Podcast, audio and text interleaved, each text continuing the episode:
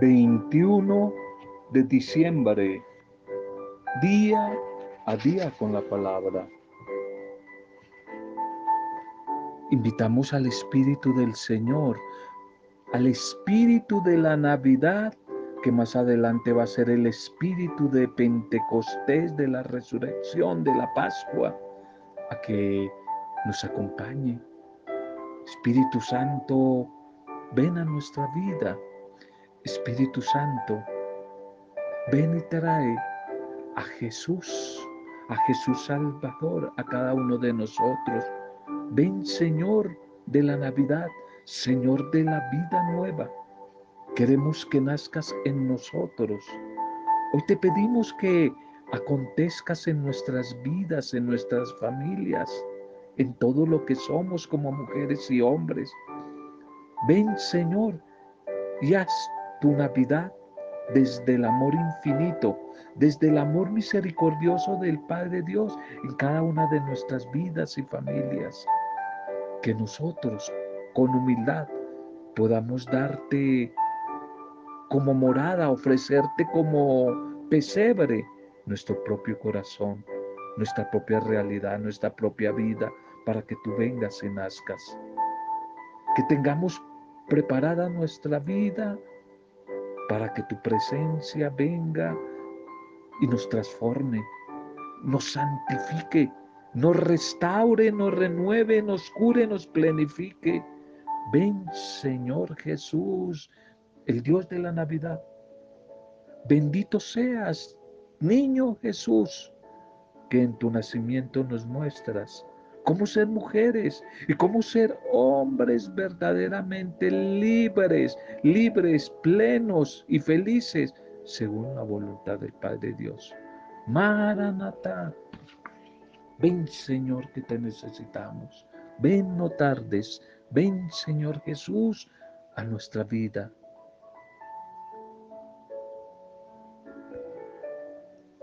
Vitaminas espirituales para este tiempo ya finalizando el adviento y tiempo prenavideño donde dijimos que las cargas, las acechanzas, son grandes, son fuertes.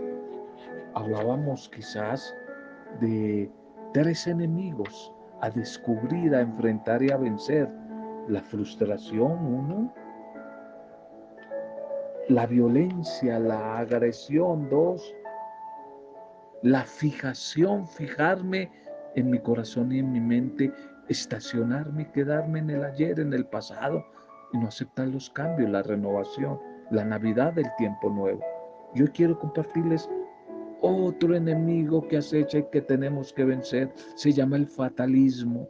El fatalismo, que consiste en creer que nuestra mala situación ya no tiene remedio, que nuestra enfermedad, que nuestro carácter, personalidad, que diría alguien por ahí, la inmunda en la que vivo, no tiene solución para muchas personas siguen repitiendo, quizá lo mencioné ayer, yo soy así, genio y figura hasta la sepultura, es inútil, yo no cambio, ese hombre, esa mujer no cambia, a mí nadie me compone.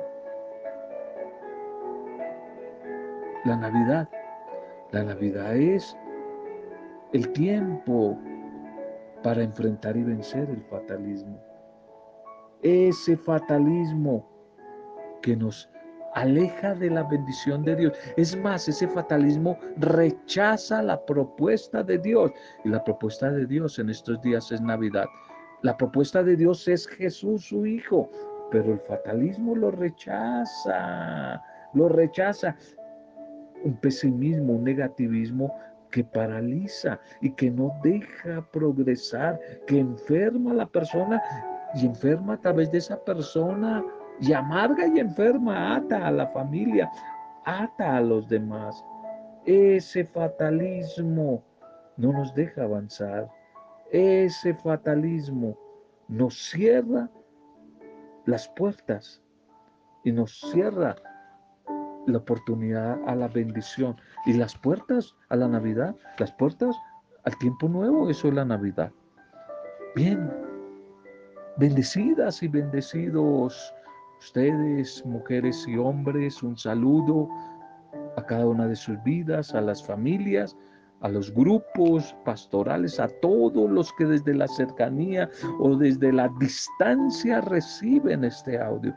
Un recuerdo para ustedes, un abrazo, un saludo a los que no nos conocemos, nuestra bendición para ustedes, nuestra intercesión por todos los que están viviendo momentos difíciles, todos los que la están pasando mal por estos días. Nuestro saludo, nuestra intercesión a todos los que hoy están de cumpleaños, celebrando la vida, celebrando algún acontecimiento especial de la vida, algún tipo, algún tipo de aniversario, algún tipo de aniversario. Un saludo, un saludo para cada uno de ustedes. Primer mensaje para este día, el mensaje del pesebre el mensaje del pesebre. ¿Qué nos recuerda ese pesebre que en días pasados decíamos que en la historia eh, quizás el, el primer pesebre que se hizo fue el de Francisco de Asís a lo vivo? Hablemos hoy un poquitico del tema, el mensaje del pesebre. Evangelio de Lucas capítulo 2, verso 7.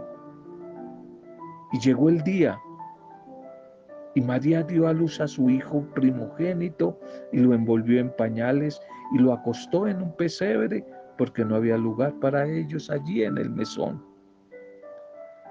Jesús vino al mundo, no hay que olvidarlo en un pesebre, porque por ahí hay algunas teologías, esa llamada teología de la prosperidad, que como ha hecho de daño y ha confundido a hartas personas, hablan del rey, que Cristo, como es rey, Supuestamente entonces nació en un palacio, porque los reyes viven es en los palacios, ¿cierto?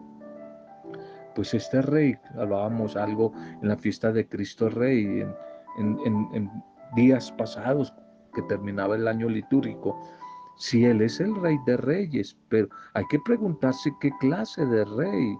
No es el rey de la opulencia, es el rey de la austeridad. Ese rey vino al mundo en un pesebre. Decíamos en días pasados, ese pesebre en las afueras de Belén representaba el estrato cero. Belén era el estrato uno y allí no hubo posada para María, para José, y lo mandaron a las afueras, en la periferia de Belén. Ese es el estrato cero. Allí, a un pesebre, lugar de pobreza, total humildad, un lugar inadecuado. Y quizás se achaca ese nacimiento de Jesús, rey en el estrato cero, en un pesebre, al censo del imperio romano. O quizás también a la insensibilidad del mesonero, allí en ese hotelito, ese hostal, ese mesonero que tuviera que nacer allí ese mesonero que no se esforzó, no fue generoso para abrirle un campo a María, a José para que naciera allí en el mesón. Pero ellos simplemente fueron los involuntarios instrumentos de Dios para cumplir su propósito. Allí en Belén, que Belén significa casa de pan, casa de pan y pan para todos. Una panadería, casa de pan, eso significa Belén. Por eso más adelante Jesús, ya grandecito, va a decir el discurso del capítulo 6 de Juan sobre el pan de vida. Yo soy el pan de vida, el que da vida. Soy vida y hago, doy la vida. Eso significa Belén. Allí en Belén se produce un fuerte contraste entre la persona de Jesús y el ambiente el ámbito que lo recibe. El rey de reyes nace y yace allí en un lugar demasiado pobre, en un lugar demasiado humilde, quizás un lugar indigno de su realeza, dirían algunos. Si es un rey, tenía que estar en un palacio. Cuando Dios el Señor, el Padre, creó al hombre y a la mujer, ¿Dónde los colocó? No en un pesebre. Al comienzo no fue así. Al comienzo no fue en un pesebre. Los colocó en el Edén, en el Edén y la palabra Edén significa maravilla y la palabra Edén significa deleite. Lo colocó en el Edén o en el paraíso, un paraíso, una maravilla. Ese Edén preparado especialmente para que este ser humano gozara de la bendición, presencia de Dios y de las bendiciones, todas las cosas, todas las añadiduras. Pero ¿qué pasó? Por la dureza de corazón, por la avaricia, por el orgullo, perdimos el Edén, perdimos el paraíso. Y entonces tenemos que ir al pesebre. Descendimos a la realidad de una tierra marcada, signada por el pecado, por la maldad. Y al avanzar la historia humana, lo que comenzó en el paraíso, en el Edén, se convierte entonces en un pesebre. Dios el Padre, al elegir ese lugar, estaba señalando el estado espiritual débil, calamitoso de la mujer y del hombre, pero también deja constancia de su disposición de bondad, de compasión, de generosidad, de misericordia, de venir, bajar del cielo, bajar del paraíso hasta ese pesebre que puede ser hoy tu vida y mi vida para rescatarnos. Por eso Jesús nació en un pesebre, para hacerse uno con nosotros. El Señor se la señaló la incomodidad que significaba la convivencia con el ser humano, con el hombre, con el hombre pecador. En Jesús en el Evangelio, al bajar del monte Tabor, el monte de la transfiguración, un día exclamó, generación incrédula y perversa, ¿Hasta cuándo he de estar con ustedes? ¿Hasta cuándo tengo que soportarlos? Mateo 17, 17. El pesebre fue elegido por Dios para que reflexionemos sobre nuestra limitación, sobre nuestra caída, sobre nuestra debilidad, sobre nuestra condición de pecadores, sobre lo que fuimos y sobre lo que somos. Ese pesebre nos recuerda y nos revela gráficamente la limitación, la degradación que produce el mal en nosotros. Pero también ese pesebre nos recuerda y nos muestra la dimensión del amor, de ese amor compasivo y misericordioso de Dios. Porque ya Conocemos la gracia de nuestro Señor Jesucristo, dice San Pablo, que por amor a todos nosotros, Él siendo rico se hizo pobre. Él, estando en el cielo, en el Edén y en el paraíso, vino al pesebre para que con su pobreza nosotros fuéramos enriquecidos. Segunda de Corintios 8, 9. El empobrecimiento del Señor es decir, el pesebre. El pesebre, el empobrecimiento del Señor es nuestra riqueza.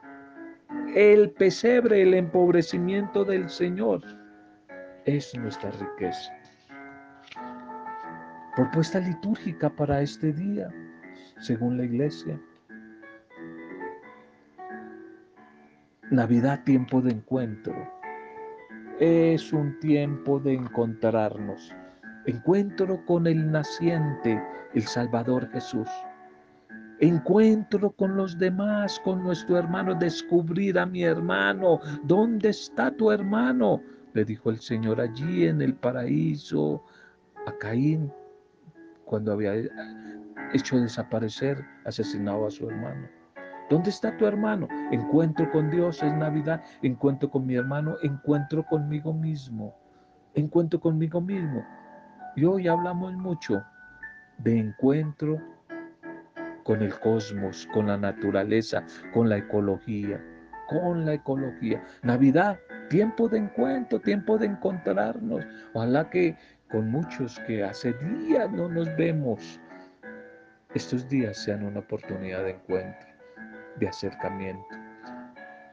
La primera lectura para hoy, la primera lectura para hoy es del libro del Cantar de los Cantares. Oh, ese poema maravilloso, un poema romántico, no dulzarrón, un poema erótico.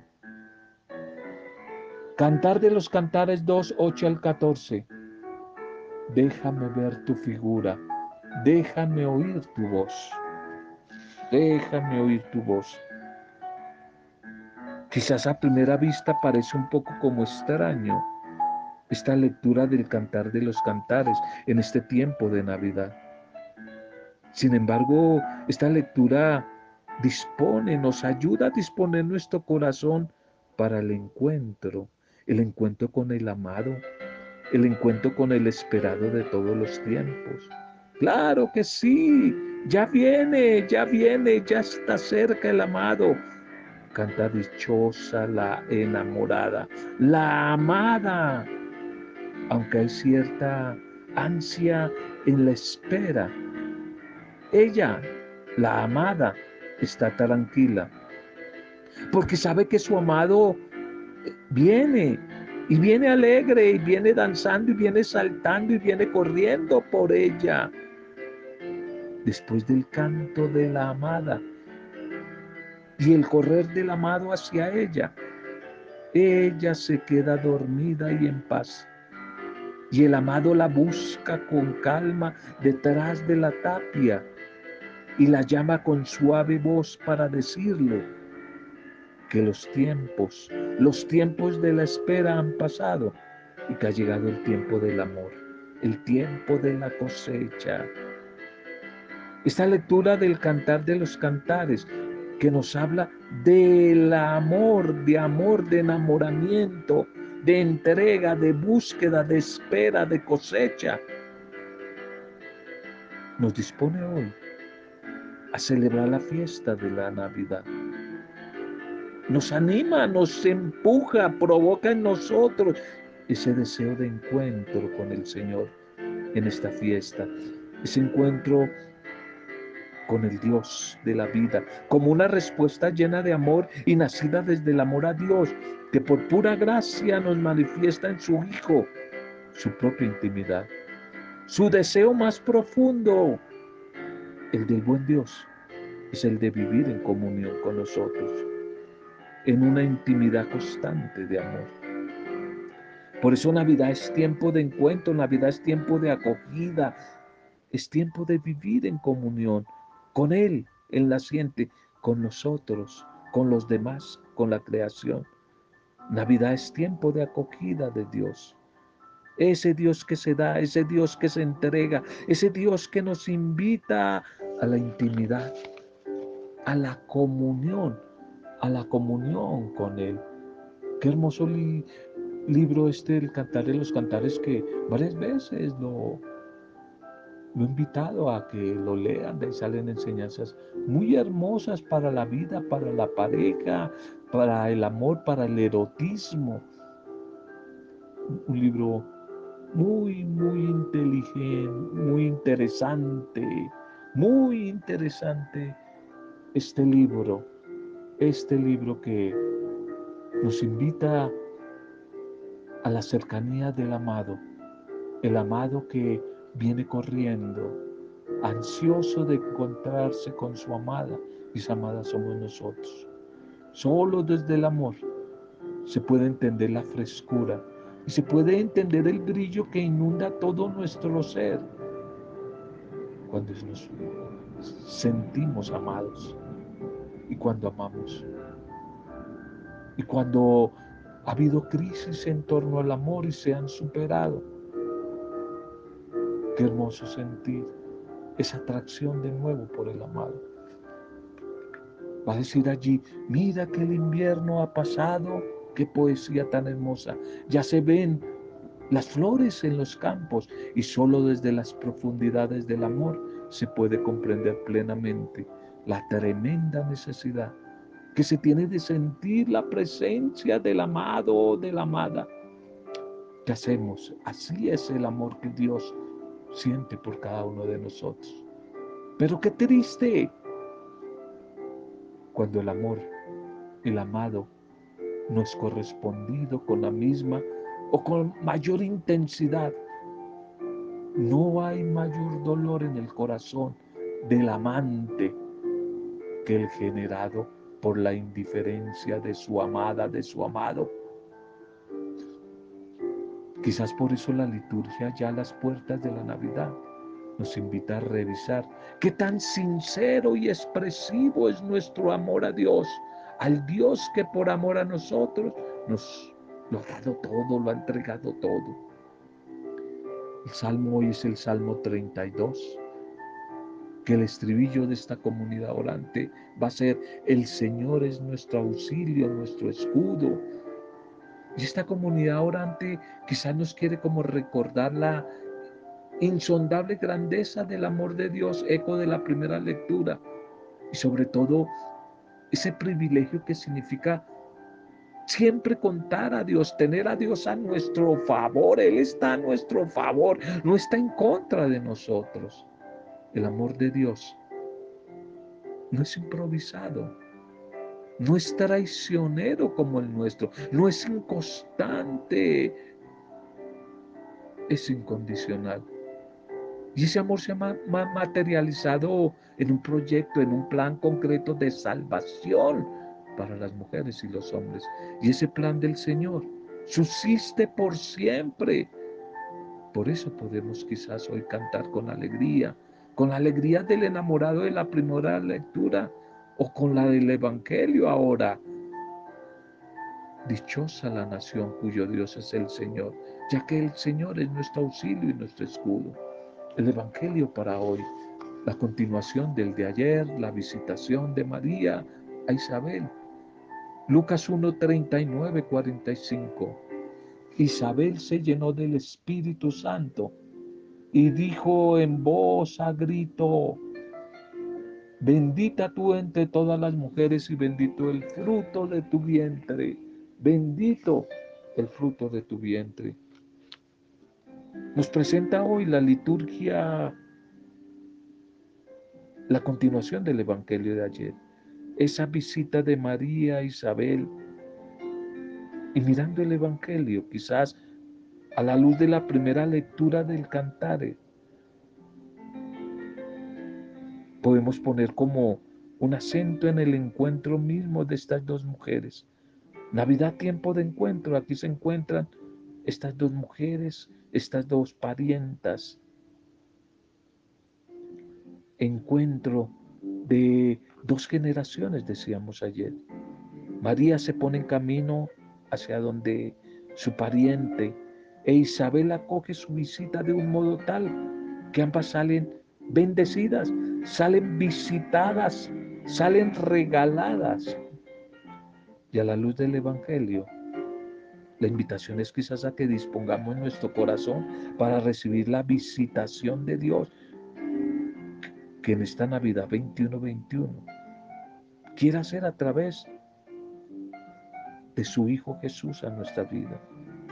Que ojalá tengamos las mismas actitudes de Isabel, actitud de apertura, de gozo por la visita de la Madre del Señor. Que su figura nos ayude, nos acompañe, llene de la gracia del Espíritu Santo nuestra vida para reconocer en ella en María la portadora del Salvador. Que quizás todo aquello que Isabel dice a María se haga realidad ahora en nosotros por la fe en Jesús. Ojalá que esa palabra dichosa tú porque has creído sea para ti mujer, para ti hombre, en estos días dichosos, felices, bienaventurados, porque en medio de las dificultades de este tiempo seguimos creyendo. Porque lo que ha dicho el Señor, no solamente a María, sino ya a nosotros se cumplirá. Se cumplirá también en nuestra vida. Se cumplirá como se cumplieron en María esas promesas de bendición del Antiguo Testamento. Que ojalá a través de estos maravillosos personajes del Evangelio, como María, que significa la elegía, lo decíamos ayer, que lleva en su vientre al portador de la nueva alianza. Ella es, quizás por decirlo simbólicamente, la nueva arca de la nueva alianza. Ella trae en su vientre, ella no es la salvadora, ella no es la redentora, pero trae en su vientre al que sí lo es, a Jesús. Lleva en su vientre al último representante de esa antigua alianza. Ella, María, es por decirlo también de alguna manera, en la nueva arca, el paradigma, el modelo de discipulado perfecto. Lo nuevo sale al encuentro de lo antiguo. Lo nuevo, María y su hijo, sale al encuentro de lo antiguo. Isabel y a su hijo el bautista Juan que lleva adentro. Decíamos en días pasados que es el encuentro de dos generaciones. Isabel que representa lo antiguo y María, María lo nuevo, lo antiguo con lo nuevo como en el cantar de los cantares hoy, en ansiosa espera del amado. Miren, ya viene mi amado saltando por los montes estalla de júbilo. Y en cuanto a Isabel, escuchó la voz, oyó el saludo de María, saltó la criatura que llevaba en su vientre, es decir, a su hijo Juan el Bautista. De allí viene el reconocimiento por parte de la persona que ama a Dios y que, que se sabe que está en presencia del Dios Todopoderoso. Sabe en presencia de quien se encuentra, no de cualquier perico de los palotes, sino del mismo Dios de la vida. Ese Dios que a través de su espíritu llenó la vida de Isabel, de su espíritu. Y, ella expresa en voz a grito, bendita tú entre las mujeres y bendito el fruto de tu vientre. ¿Quién soy yo para que me visite la madre de mi Señor? Dos encuentros, lo antiguo que reconoce ahora lo nuevo. En cuanto tu saludo llegó a mis oídos, esa criatura saltó de alegría en mi vientre. La espera del amado ha llegado a su fin. Juan, que significa gracia, bondad, misericordia de Dios. El hijo de Zacarías, Zacarías que significa a quien Dios recuerda e Isabel, la que ama a Dios y que encarna toda la antigua alianza y con ella la espera del Mesías, salta de alegría por la llegada de Jesús, el Salvador, como tú y yo en estos días vamos a saltar de gozo por la llegada de Él a través de su Espíritu en nuestra vida. María la elegida, esa encarnación viva de la nueva alianza y con ella la llegada del Mesías. De hecho, ese es el título que Isabel le da a María, la madre de mi Señor. El mensaje de hoy es claro. Ya, ya el tiempo ha llegado, el tiempo se ha cumplido. El adviento, es decir, la espera, está terminando. Está terminando y es inminente, ya llega la Navidad, ya viene el Señor bienvenido, ya viene el amado, bienvenido. Démosle gracias al Señor por su palabra, por el mensaje de hoy. Señor, tu palabra que produce en nosotros alegría. Alegría, esa alegría de poder contemplar tu presencia. Esa tu presencia que se aproxima. Nuestro corazón se quiere alegrar al sentir la cercanía de tu salvación. Viviéndote a ti, Anunciaré a las naciones tu justicia. Contaré a las mujeres y a los hombres tu amor, tu misericordia. Viviendo tu Navidad, abriré mi boca para cantar, narrar las buenas noticias. En el momento de la angustia, Señor, yo clamé a ti, tú me escuchaste y me salvaste. En el momento de la dificultad, de la prueba, de la aflicción, Vi tu figura, escuché tu voz y mi corazón se llenó de esperanza.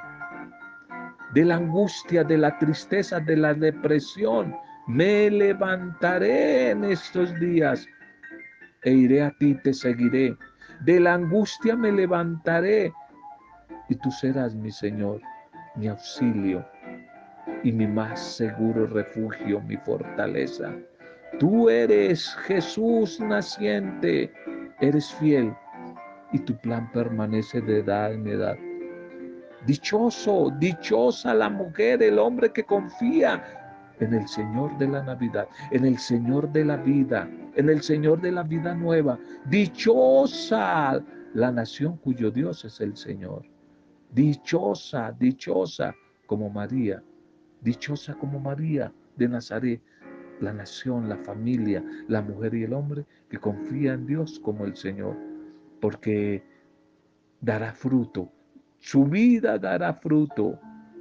Por eso, Señor, a través de tu Espíritu, no te canses de enseñarnos a compartir contigo la dicha de la fe y a compartirla con nuestros hermanos. Ven, Señor Jesús, Maranatá, queremos que nazcas, vivas, acontezcas, reines vivas dentro de nosotros, con nosotros y entre nosotros. Amén a través de la palabra que hoy hemos compartido, sea bendecida cada vida, las familias, los hogares, los que se sienten solos y solas, los enfermos en Rosario, Rojas. Sean bendecidas los que están sufriendo, los tristes, los excluidos, los desplazados, los desempleados, los migrantes, enfermos en clínicas y hospitales, los recordamos. Sean bendecidos todos los que hoy están de cumpleaños o celebrando alguna fecha importante, especial, aniversario. Lo hacemos desde el poder intercesor del Espíritu Santo, para gloria, alabanza y adoración tuya, Padre Dios Creador, en el soberano bendito nombre de Jesucristo el Señor, en el nombre del Mesías, de, del que es la Navidad, con acción de gracias, alabanza y adoración, siempre en compañía de la discípula perfecta, María de Nazaret. Amén. Roberto Zamudio de Día a Día con la Palabra.